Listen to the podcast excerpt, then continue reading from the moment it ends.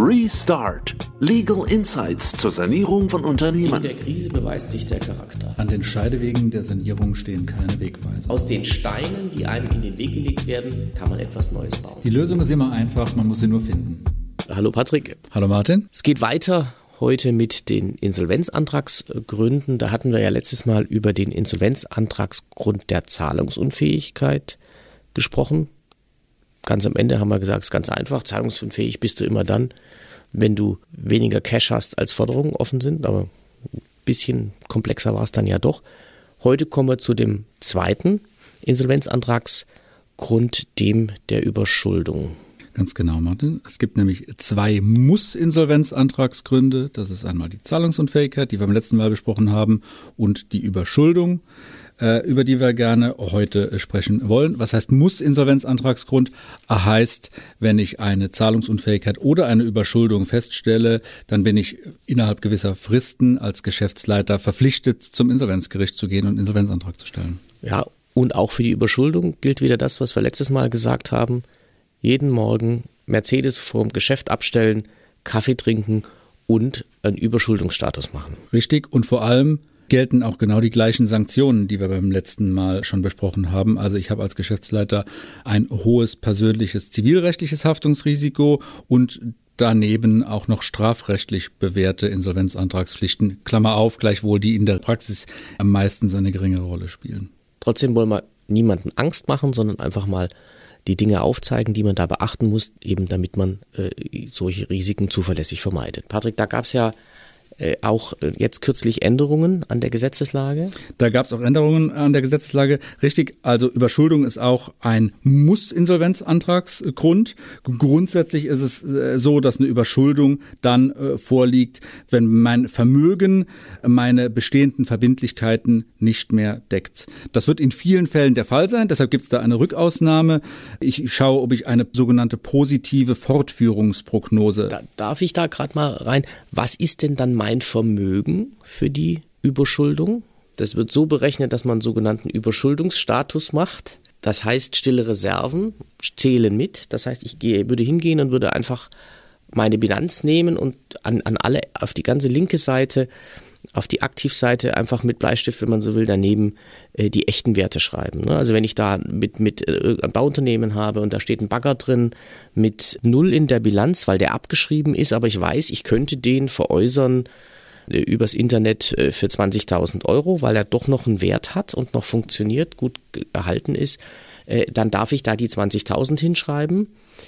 Und auf der Passivseite darf ich auch Verbindlichkeiten gegenüber den Gesellschaftern rausnehmen, also nachrangige Verbindlichkeiten wie Gesellschafterdarlehen. Die kann ich, kann ich rausnehmen und dann muss ich gucken, was bleibt. Also auf der linken Seite die Aktiva inklusive der stillen Reserven und auch abzüglich dann potenzieller äh, Belastungen. Und auf der, auf der rechten Seite kann ich eben alles, was gegenüber den Gesellschaftern an Verbindlichkeiten besteht, rausnehmen. Und das gibt dann diesen Insolvenzstatus. Und da muss ich dann mal gucken, wo ich stehe.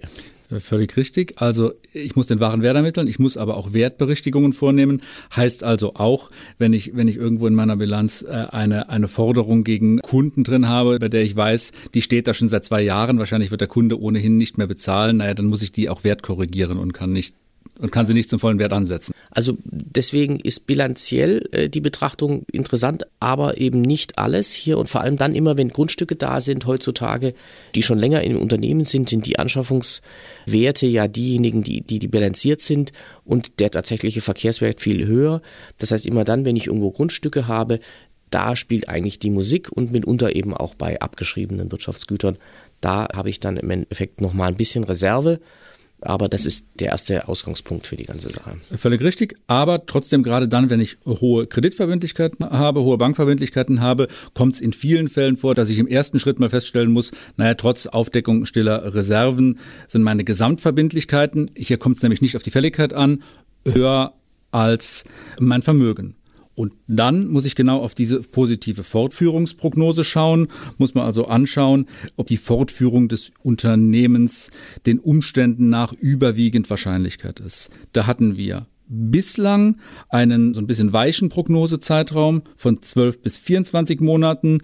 Zukünftig muss ich erstmal auf das kommende Jahr, also auf die nächsten zwölf Monate schauen.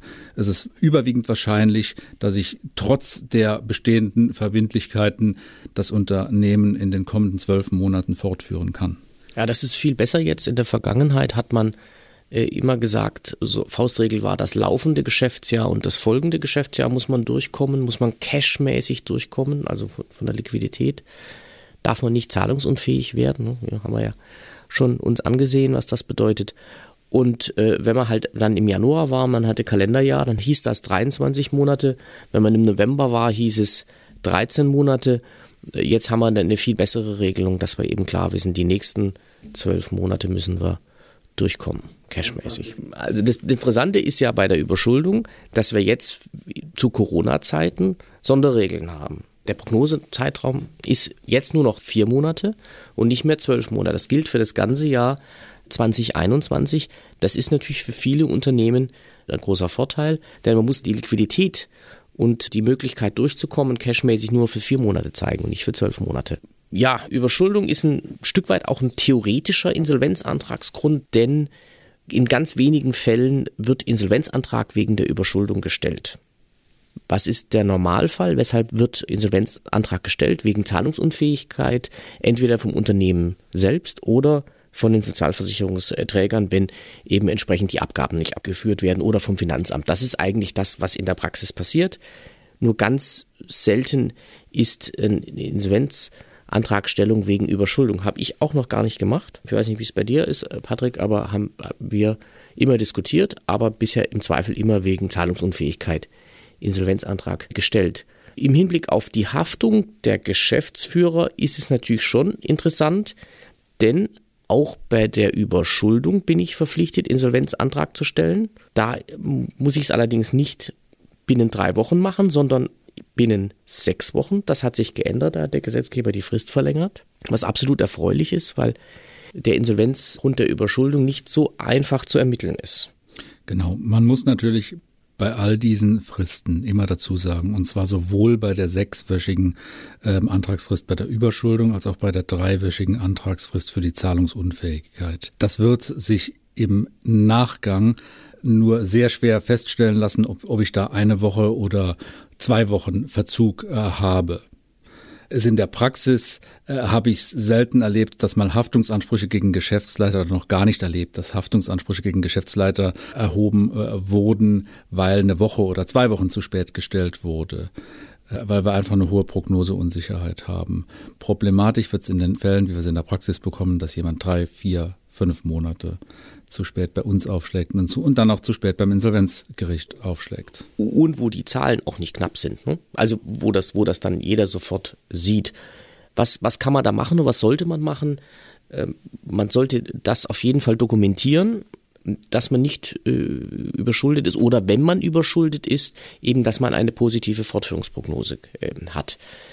Wir haben so einen Fall gehabt mit einem größeren Unternehmen, die im Bereich Anlagenbau tätig äh, waren, die eigentlich gut liefen, aber die waren aufgrund von einer, einer äh, Ausbuchung von einer großen Forderung plötzlich überschuldet geworden.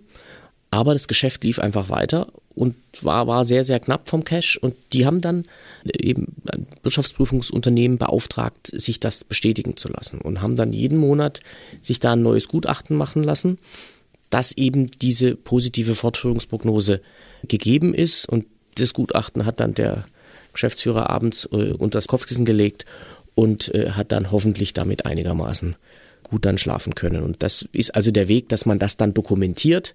Einfach, da muss ich einen Cashplan machen und sagen, was kommt voraussichtlich wann rein, was geht wann raus und muss dann eben taggenau berechnen, ob das hinkommt äh, von, von den Linien und von den Möglichkeiten, die man hat, sich zu finanzieren. Ganz genau. Aktuell muss man sagen, noch profitieren viele Unternehmen davon. Ich glaube, das muss so Schlussfolgerung sein. Noch profitieren viele Unternehmen davon, dass wir äh, auch in 2021 noch Aussetzungen beziehungsweise Erleichterungen der Insolvenzantragspflicht haben. Die jedenfalls hinsichtlich der Zahlungsunfähigkeit wird die aber voraussichtlich Ende April enden und dann gilt das ganz normale Regime, was wir gerade vorgestellt haben. Also ab dann gilt's für alle Unternehmensleiter wieder. Und es ist auch damit zu rechnen, dass in verstärktem Maße dann Insolvenzanträge gestellt werden. Ob es zu der großen Insolvenzwelle kommt, wird man denn dann sehen.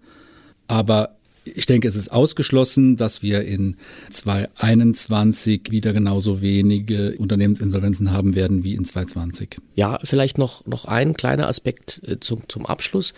Die Aussetzung hier bis 30.04. darf man auch nur in Anspruch nehmen, wenn es einem vorher gut gegangen ist. Nicht? Also es, das ist eine absolute letzte Sonderregelung, die für die Unternehmen gilt, die Novemberhilfen, die sogenannten November-Dezember-Hilfen beantragt haben, die noch kommen und die deswegen zahlungsunfähig sind. Also alle diese Corona-Ausnahmen muss man sich genau anschauen. Es ist nämlich nicht so, dass automatisch für alle alles ausgesetzt ist bis 30.04., sondern da muss man ganz genau prüfen lassen, ob äh, man da äh, drunter fällt. Sonst kriegt man nachher äh, vielleicht, wenn man dann tatsächlich am 1. Mai Insolvenzantrag stellen würde, später äh, kommt dann das böse Erwachen. Und der Gesetzgeber hat sich auch größte Mühe gegeben, für alle Beteiligten die Rechtslage da möglichst unübersichtlich zu gestalten. Für die einzelnen Zeiträume gelten unterschiedliche Voraussetzungen. Wie du gerade gesagt hast, aktuell sind wir in dem Stadium, die Insolvenzantragspflicht ist nur dann ausgesetzt, wenn ich staatliche Hilfen, die November-Dezember-Hilfen beantragt habe oder sie hätte beantragt beantragen können, das auch nicht aussichtslos gewesen wäre, also dass ich einfach einen Antrag stelle, reicht nicht. Und wenn die Hilfeleistung denn dann wirklich kommt, müsste das auch geeignet sein, die Insolvenzreife zu beseitigen. Versteht sich eigentlich von selbst. Also das Ganze ist ein Konjunkturprogramm, nicht unbedingt für die Wirtschaft, aber auf jeden Fall für die Anwaltschaft. So sieht's aus. Danke, Martin. Ja, danke. Bis zum nächsten Mal.